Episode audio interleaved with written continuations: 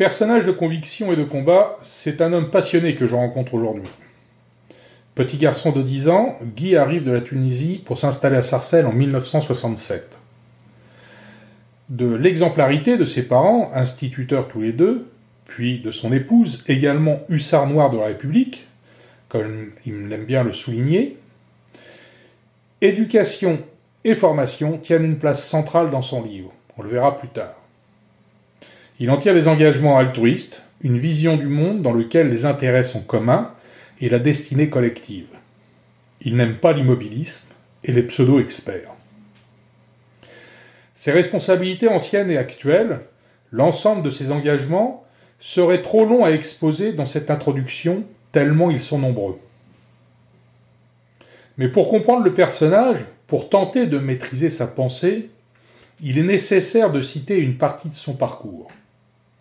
Professeur certifié de mathématiques, chef d'entreprise, aujourd'hui coprésident du groupe Open, acteur de plusieurs associations, Middle Next, ou syndicats, Syntec Numérique, membre du Conseil national du numérique, présent au sein de comités pédagogiques de grandes écoles, intervenant à de nombreuses masterclass, il est avec Tatiana Salomon à l'origine du mouvement Jamais sans elle. Un parcours bigarré avec une multitude de couleurs sur sa palette.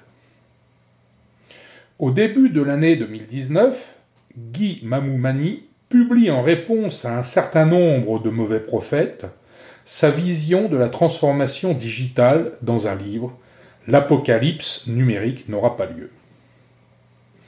Monsieur Mamoumani, bonjour et merci pour cet entretien. Bonjour. Avant de passer à mes questions, est-ce que ce rapide résumé vous décrit correctement? Et souhaitez-vous ajouter quelque chose à votre parcours? Bien écoutez, d'abord je dirais que je suis très touché hein, par cette introduction qui est parfaitement, qui résume parfaitement mon parcours et mon profil. Juste un point de détail, j'étais vice-président du Conseil national du numérique pendant deux ans, euh, sous la présidence de Mounir Majoubi.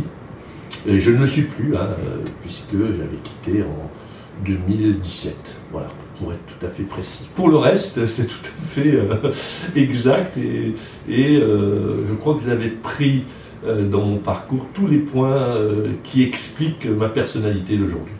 Parfait. On va passer aux questions. En peinture, le clair-obscur représente le contraste entre les zones claires et les zones sombres. Cet oxymore représente pour ma part l'enthousiasme convaincu des optimistes et la noirceur bougonne des sceptiques que suscite la transformation digitale. Donc doit-on céder au catastrophisme annoncé par un certain nombre de médias ou d'influenceurs, essayistes et divers auteurs technophobes sur la destruction massive d'emplois et le chômage de masse? Sur la domination des machines, sur les hommes, sur l'emprise de l'intelligence artificielle sur l'intelligence humaine, ou bien se plier à ceux, technophiles ou rêveurs, qui considèrent que les nouvelles techniques correspondent encore à un désir ou un espoir de progrès.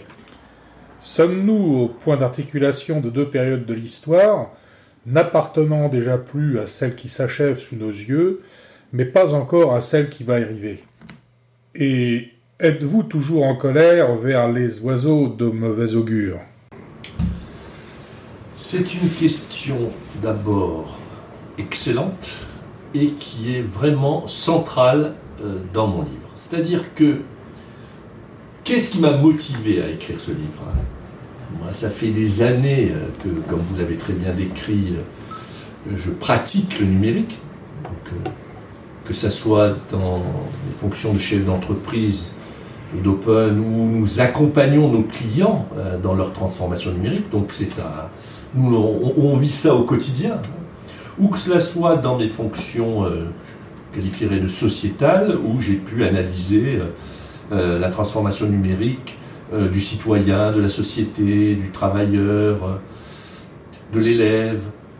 tout ça, ça m'a conduit à avoir une vision. Alors, votre question est intéressante parce que le livre s'est voulu euh, positif, optimiste par rapport à la transformation numérique, de façon peut-être même un peu excessive, je veux bien le reconnaître. Pourquoi? Parce qu'il est issu finalement euh, de tout ce que j'ai lu euh, pendant les deux, trois années qui ont précédé l'écriture de ce livre, où vraiment je, bondissais hein, à la lecture de tous ces pseudo-prospectivistes, oiseaux de mauvais augure, qui donnaient une vision très très négative de la transformation numérique. Voilà. C'est vraiment en réaction. Alors du coup, comme c'est en réaction, je veux bien dire que j'ai donné une vision euh, euh, très positive pour un peu rééquilibrer les choses. Mais si je dois réfléchir aujourd'hui avec vous et grâce à vous, avec un peu de recul, je dirais que il faut, euh, ça a été d'ailleurs évoqué dans mon livre, voir cette vision positive sans angélisme. C'est-à-dire qu'un certain nombre de points qui sont évoqués par ces mauvais augures sont réels la donnée, la propriété de la donnée, la souveraineté de la donnée, euh, tout ce qui tourne autour de la sécurité, tout ce qui tourne autour du transhumanisme, tout ça, ce sont des choses qui sont euh, une réalité, alors à plus ou moins long terme, et dont il faut absolument euh, se préoccuper. D'ailleurs, j'aime beaucoup votre introduction avec cette histoire de clair-obscur, parce que c'est exactement ça. Alors bon, alors vous avez un clair-obscur, donc des tas de gens, alors je ne vais pas les citer tous, hein, ça passe Eric Sadin à Marc Duguin, en passant par le docteur Alexandre et bien d'autres, même si des fois ils s'engueulent entre eux, d'ailleurs c'est assez amusant. Hein. Mais enfin, tout cela, y compris quelqu'un que j'admire énormément, qui est Yuval Harari, euh, donne une vision anxiogène du futur, quoi qu'il en soit. Et par conséquent, euh, j'ai éprouvé le besoin de rééquilibrer cela avec ce livre. Mais ça n'empêche pas du tout euh, d'être tout à fait lucide avec les risques que comporte cette transformation numérique. Et donc je l'évoque, mais je pourrais même m'y attarder un peu plus. Et c'est pour ça d'ailleurs que j'ai été, par exemple, un ardent défenseur du RGPD. Hein, vous savez, ce règlement de la protection des données, qui a souvent été critiqué par des chefs d'entreprise comme de nouvelles contraintes mais qui aujourd'hui euh, eh bien, euh, permet d'avoir une vision positive, réaliste de la, transformation numérique, en particulier sur la donnée qui est quand même au centre de tout ça. Hein, euh, et donc on voit là que la voie, elle est au milieu, c'est-à-dire une vision positive, pour ne pas, comme je l'ai écrit, donc diaboliser le futur et par conséquent condamner le présent. Euh, mais une vision euh, réaliste avec un certain nombre de régulations, parce qu'il faut, je crois, un cadre réglementaire, social, fiscal, syndical, mmh. euh, juridique, qui soit adapté à ce nouveau monde. Et tout le livre consiste à dire, il faut y aller, mais il faut y aller de façon éthique et consciente, alors que tous les autres, finalement, de ils disent pas il faut pas y aller ou pas. Ils disent nous, nous allons vers le mur, nous allons vers la catastrophe. Et c'est de ça que je voulais m'extraire et donner en particulier à la jeunesse euh, une vision plus positive en disant que ben, ce futur sera ce que nous en ferons. Justement, la, deuxième question porte sur euh, ce que j'appellerais, moi, ce que tout le monde appelle l'anthropotechnique. Euh, pour faire référence à tout ça, il y a une auteure, euh, Marie Shelley, qui a écrit son roman Frankenstein ou Prométhée moderne en 1816. Et en s'appropriant les pouvoirs divins, en fait, un savant fabrique et donne vie à un être vivant. Euh, on peut considérer aujourd'hui que la narration anticipe fortement les interrogations sur l'utilisation de la technologie sur l'humain, comme par exemple l'homme augmenté ou l'intelligence artificielle on peut aujourd'hui dire que ce roman est d'actualité. L'anthropotechnie, ou le bricolage de l'humain, est connu pour regrouper un ensemble d'innovations très diverses, telles que la chirurgie esthétique, le dopage sportif, les interactions homme-machine, le clonage ou le transhumanisme, mais aussi la contraception orale. L'anthropotechnie pose plus que jamais les questions et les enjeux éthiques, faisiez allusion tout à l'heure, elle renvoie directement donc au roman de Shelley. Les interrogations, les craintes peuvent être nombreuses.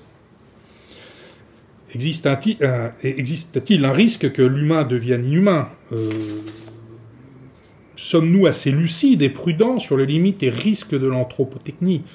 Euh, La contraception se range dans le cadre de l'anthropotechnie, mais je pense que nous pouvons dire aujourd'hui que sa contribution est ancrée dans une forte légitimité. Mais un produit dopant peut-il aussi gagner sa légitimité dans le futur? Est-ce que l'homme ne devient pas Dieu en fait? Qu'en pensez-vous? Bon, alors ce sujet euh, fait partie hein, de euh, ce fameux débat sur notre avenir. C'est-à-dire que, euh, bon, vous avez cité Shelley, mais je crois que ce sont des mythes qui existent depuis des siècles. Hein. Je pense au golem, je mmh. pense à, aussi 2001 l'Odyssée de l'espace avec le robot. Hein. Des fois, c'est un homme fabriqué de toutes pièces, et puis des fois c'est un robot, et c'est tout ça rentre dans le même risque. Alors la question est assez simple hein, à exposer en tout cas. Nous avons de plus en plus des moyens eh bien, euh, de, nous, de nous soigner, tout simplement. J'ai un bras euh, coupé, je peux le remplacer. Je suis aveugle, je vais bientôt pouvoir voir je suis sourd, je vais bientôt pouvoir entendre. C'est quelque chose d'absolument magnifique. C'est merveilleux. Oui, mais je cours pas assez vite et je prends un produit dopant. Alors j'allais y arriver. C'est que même, euh, parlons de, l'aveugle qui voit, mais pourquoi s'arrêter à voir aussi bien que le, voyant? Du coup, on peut lui mettre des choses qui lui permettent de voir à un kilomètre ou je ne sais quoi. Et en effet, j'ai un, la question est, très, euh, comment dire, contemporaine. Vous savez, euh, euh, vous avez donc les fameux Jeux paralympiques pour les handicapés. Très belle, très, très beau projet. Hein, donc, et puis vous avez des, des gens qui courent avec des prothèses. Plus vite. Et en fait, on arrive maintenant à courir plus vite que sans prothèse. Donc, qu'est-ce qu'on fait? Donc, à chaque fois, la question va revenir. Et la mauvaise réponse. Alors il y a deux mauvaises réponses, et on revient à la question précédente que vous avez posée.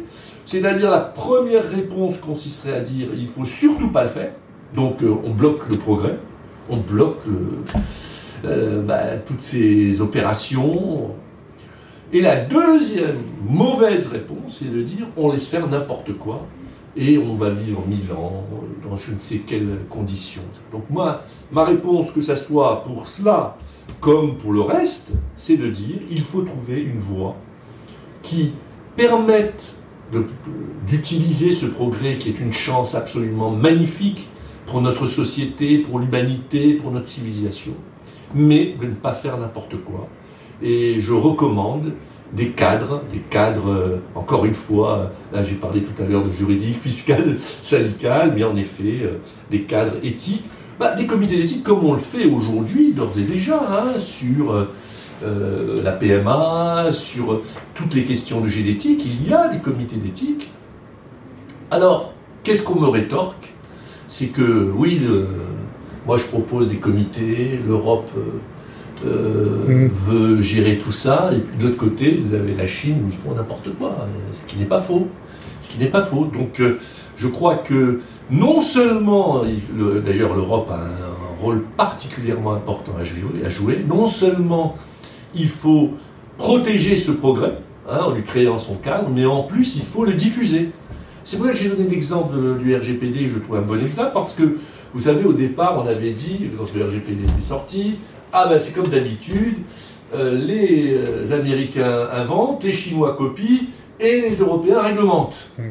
Bah, il s'avère quand même que maintenant on voit que le RGPD fait des petits, que même Facebook commence à se dire ah bah finalement le RGPD c'est pas si mal, qu'en Inde euh, on en parle et je mon ami Henri Verdier, qui est aujourd'hui l'ambassadeur euh, du numérique pour la France, euh, me, raconte que de plus en plus, dans, il fait le tour du monde hein, pour parler du numérique, et de plus en plus, on lui donne le RGPD comme un exemple. Et je crois que c'est ça la bonne voie. C'est la bonne voie parce que, personnellement, je me refuse à ce monde de, transhumanisme tel qu'il nous est décrit. Hein.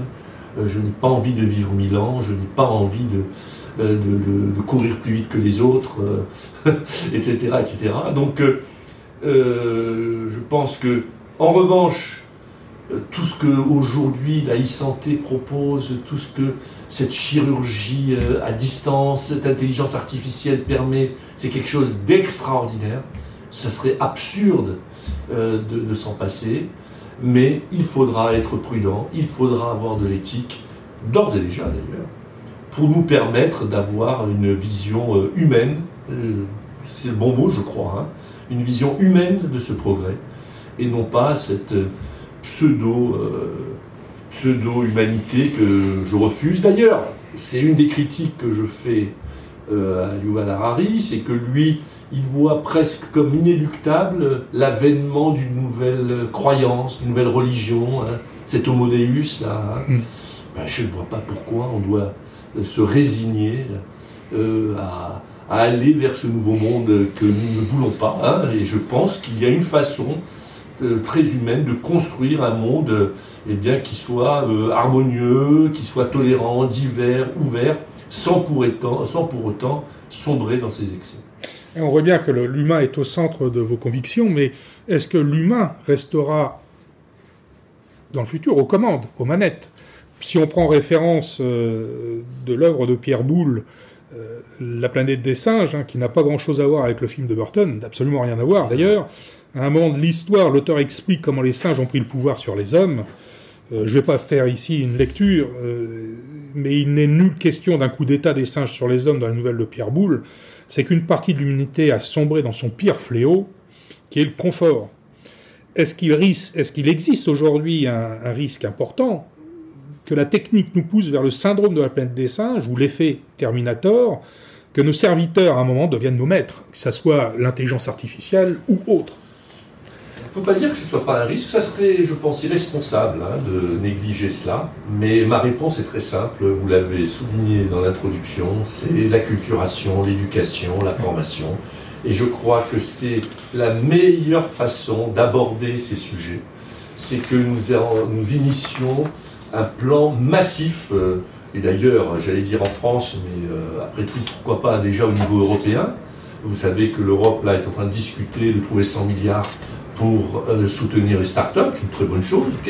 Moi, je pense que euh, on devrait d'abord commencer à trouver 100 milliards pour aller éduquer tout le monde, tout le monde, euh, et en particulier les jeunes, mais pas que. Hein, mais je pense qu'il va falloir y aller. D'ailleurs, je dois rendre hommage à notre ministre Blanquer parce que je trouve qu'il a initié quelque chose d'intéressant par rapport au numérique en France. Hein.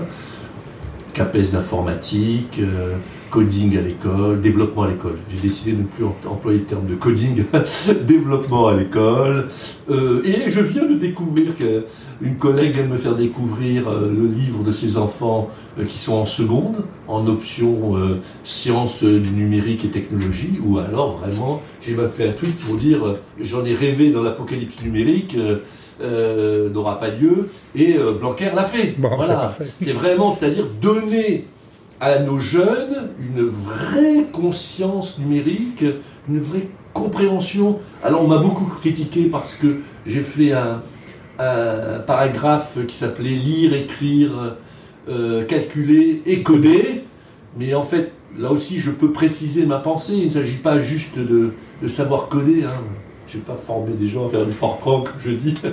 ah, non, il s'agit vraiment de donner une culture numérique. Hein. Coder, développer, savoir développer, savoir faire quelques lignes de basique, euh, j'allais dire, c'est formateur.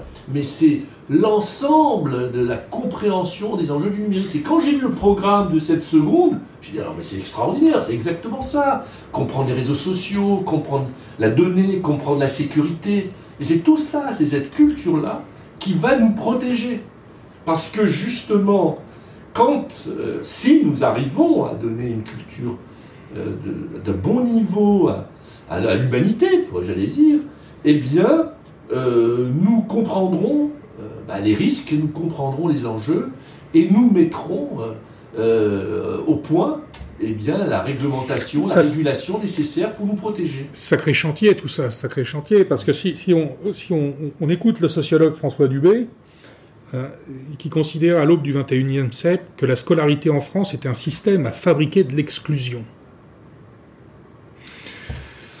Alors écoutez, en tant que fils d'enseignant, ancien enseignant, époux d'une inspectrice d'éducation nationale, je vais modérer un peu ce propos que je, je trouve un petit peu excessif, mais dans lequel il y a quand même un fondement. Et c'est une, une, des discussions régulières que j'ai avec mon épouse, qui est évidemment une ardente défenseuse de l'éducation nationale, mais je lui dis, ok, c'est formidable l'éducation nationale en France, tout ce qu'on voudra, mais 150 000 décrocheurs chaque année, c'est inadmissible. Et c'est en ça que cette phrase a quand même un fondement de vérité.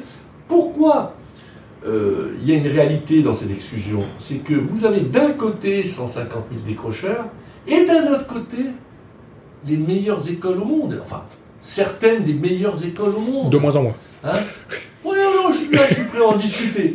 Hein, parce que moi, je, euh, vous l'avez dit, hein, je suis le parrain, c'est quasiment 4-5 écoles chaque année, et je suis emballé par le niveau de ces écoles.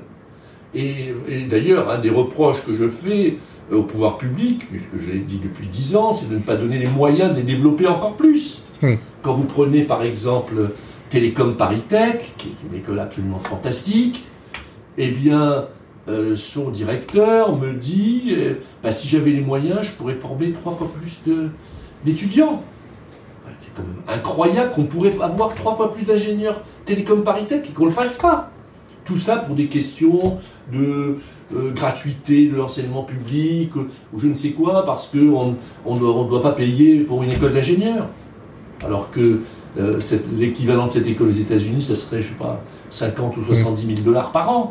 En hmm. France, c'est 2000 euros. Hmm. Voilà, donc, euh, donc alors, pour revenir à votre question, on a d'un côté 150 000 décrocheurs et de l'autre côté de euh, vraiment euh, des ingénieurs et même des universitaires du plus haut niveau. Et alors, en effet, cette dichotomie est inacceptable. Et donc il faut tout faire pour sortir de là.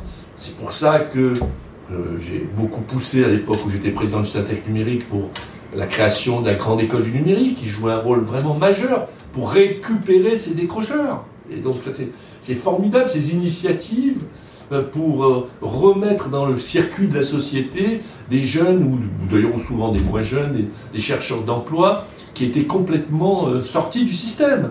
Et là, grâce à ces écoles, on arrive à les réintégrer. Parce qu'il y, a effectivement les décrochés qui sortent de l'éducation nationale, qui sortent de la scolarité, mais il y a également, ils viennent gonfler, se greffer aux exclus qui sont déjà existants.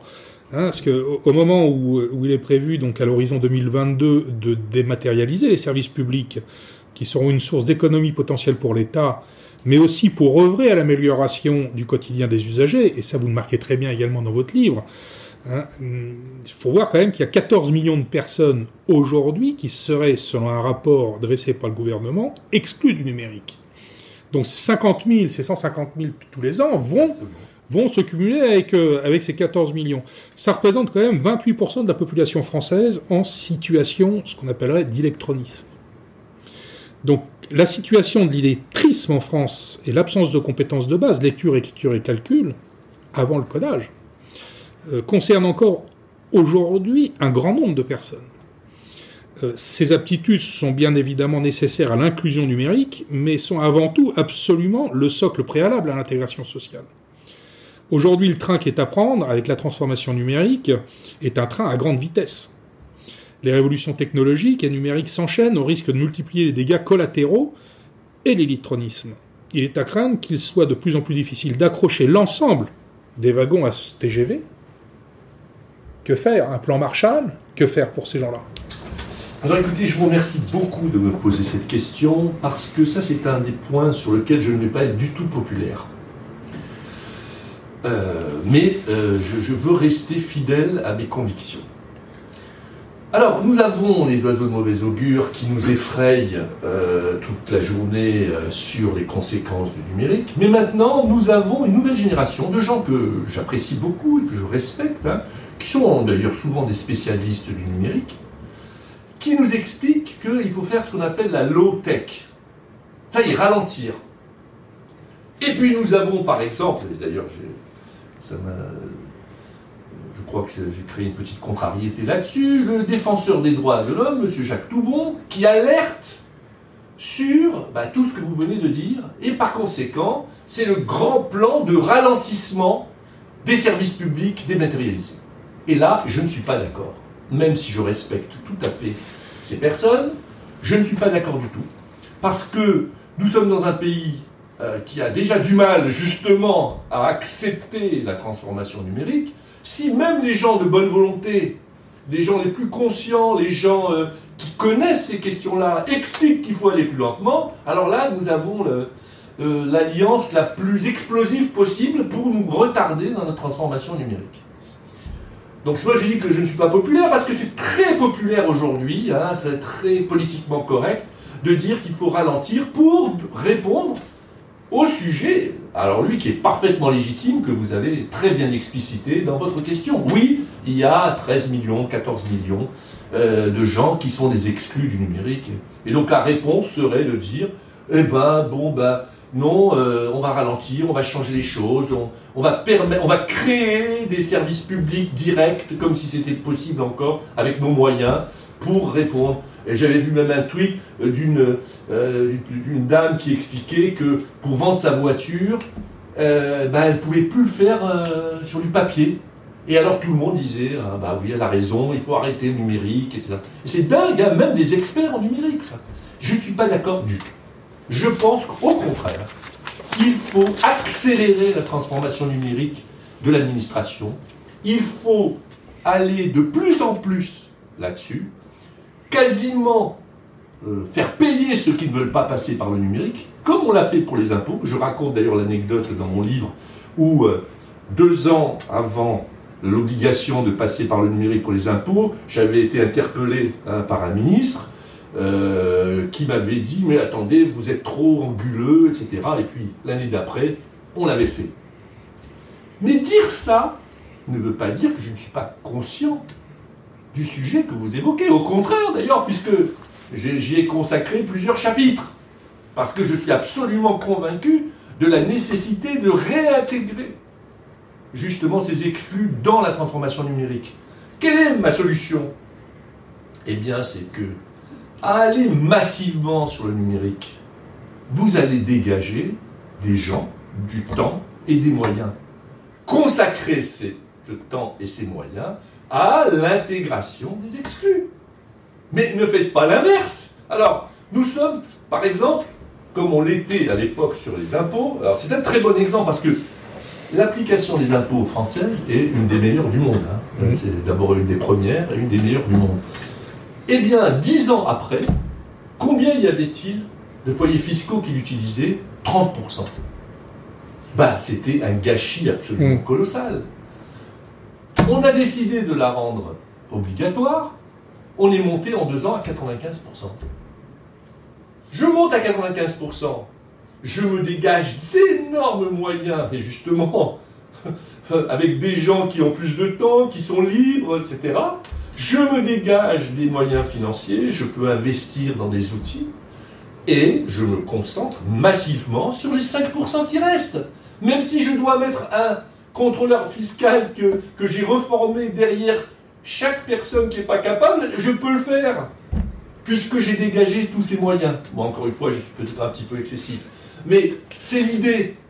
Hein, donc, non, la réponse au problème, vrai sujet, je ne suis pas en train de dire que ce sujet que vous évoquez n'est pas une réalité, mais la réponse qui consiste à dire la low-tech est une mauvaise réponse. Même si elle est défendue, paraît-il, y compris par Cédric O, notre secrétaire euh, euh, d'État au numérique. je ne suis pas d'accord avec cela. Je ne suis pas d'accord avec ce politiquement correct que tout le monde est en train d'avoir. Et encore, comme par hasard en France. Parce que allez parler de la low-tech en Chine, si vous voulez, hein, parce que c'est un peu excessif hein, hein, sur leur reconnaissance faciale, etc., dans tous ces pays-là.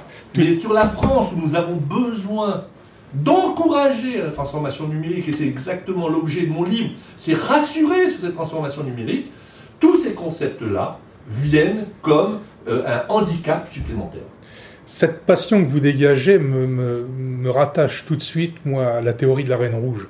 Cette espèce d'immobilisme, euh, c'est en référence, euh, enfin, en 1970, un, chercheur en biologie, Lein van Allen, soumet la théorie de la reine rouge.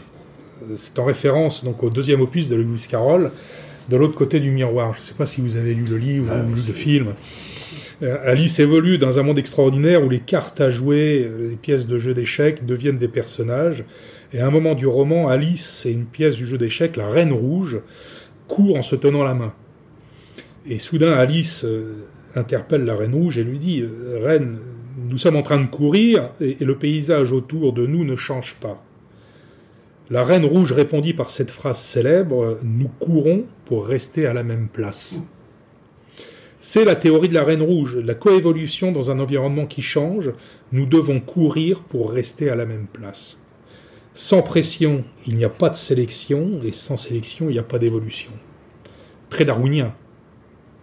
Ce jeu complexe de prédation, de compétition, d'entraide, de fusion, de scission, est forcément partagé par les organismes vivants, mais s'adapter et innover pour survivre concerne également les civilisations, les entreprises et les société.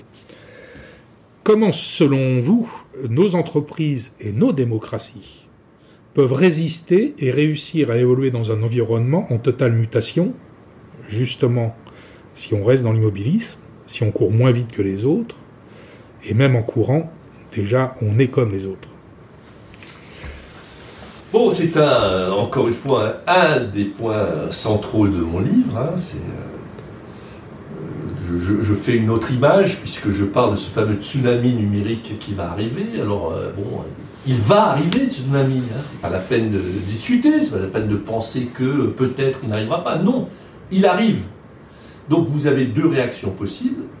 Donc, la première qui consiste à dire bah, je me mets devant en écartant les bras en disant bah, non, tu ne passeras pas tsunami, euh, faire comme Montebourg. Euh, que je raconte dans mon livre, qui, disait il faut ralentir la transformation, pour laisser aux gens le temps de se de s'adapter, de se préparer. C'est toujours la même histoire. Hein. Tout, tout, le monde, euh, en particulier en France, qui explique que euh, ça va trop vite, euh, voilà, et donc il faut ralentir.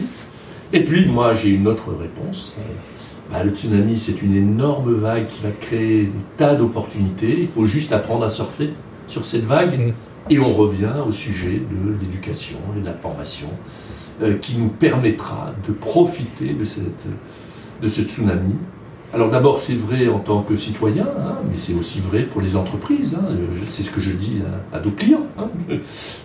Et en fait, euh, euh, tout notre objet chez Open, c'est d'abord de convaincre nos clients et ensuite de les accompagner dans cette transformation. Donc c'est surfer pour une personne, un citoyen, surfer pour un salarié, surfer pour une entreprise.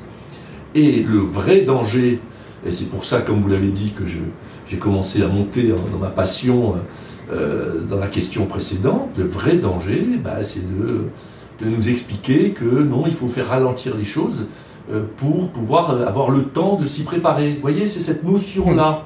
Mais c'est une notion extrêmement dangereuse parce que bah, le temps qu'on se prépare dans cet environnement mondialisé dans lequel nous sommes, dans cette évolution extrêmement rapide, eh bien, nous serons balayés. C'est d'ailleurs le point qui euh, en rajoute dans euh, l'anxiété créée, parce qu'il y a, y, y a un double effet, c'est-à-dire qu'il y a le premier effet qui est celui du changement. Bon, alors il faut savoir que, en, partie en particulier dans notre pays, les gens qui sont prudents, attentistes, conservateurs, hmm. sont euh, les gens qui sont les plus hmm. considérés comme sérieux. Hmm. voyez? Ah oui, il faut les écouter, hein, voilà. doucement, il est urgent d'aller doucement. Et puis dès que vous êtes quelqu'un d'optimiste, de positif, d'encourageant, euh, qui encourage le risque, là, vous êtes pris pour un, quelqu'un d'un peu fantasque et même presque dangereux. Or, c'est exactement l'inverse. Voilà, pour moi, c'est exactement l'inverse. Et qu'il faut absolument aborder le risque euh, avec euh, vraiment positivité, euh, optimisme, mais sans être angélique, pour pouvoir répondre à cette mutation, cette révolution que nous sommes en, train de vivre. C'est ce que je dis souvent dans mes interventions auprès d'étudiants. Hein. Finalement, on a la chance de vivre euh, une période quasiment unique dans l'histoire de l'humanité. Enfin, il y a eu peut-être deux, trois moments comme cela. Alors, vous, bien sûr, vous pouvez vous lamenter, vous pouvez les subir, mais vous pouvez vous dire quelle chance j'ai euh, hein, de vivre ça. Hein, euh, et euh, on peut, grâce à ce, virage, cette révolution que nous, sommes en train de vivre, être acteur de la construction d'un nouveau monde bah, qui soit meilleur que celui que nous avons vécu. Alors que d'autres, passivement, eh bien, vont subir ces transformations. Et c'est d'ailleurs comme ça que j'alerte les femmes, comme vous le savez, puisque c'est un des sujets euh, que j'ai évoqués, en particulier de mes engagements, bah, c'est de dire aux femmes, méfiez-vous, il faut absolument vous engager, il faut absolument comprendre le coding, il faut absolument faire de l'intelligence mm. artificielle pour être contributeur de cette révolution. Sinon, bah, si vous laissez les hommes, bah, qu'est-ce qu'ils vont faire? Ils vont continuer euh, à reproduire eh bien, euh, la misogynie millénaire dont nous avons vécu. Et, voilà pourquoi tout ça est quelque chose de très euh, positif. Voilà, à condition de ne pas le subir. C'est le mot pour la fin? J'en ai un autre. Ah. Merci beaucoup pour ces questions très intéressantes. C'est moi qui vous remercie. Non, non, mais c'est une façon de, de m'avoir fait réfléchir et de compléter les pensées que j'avais eues dans ce livre, très intéressante. C'est moi qui vous remercie énormément.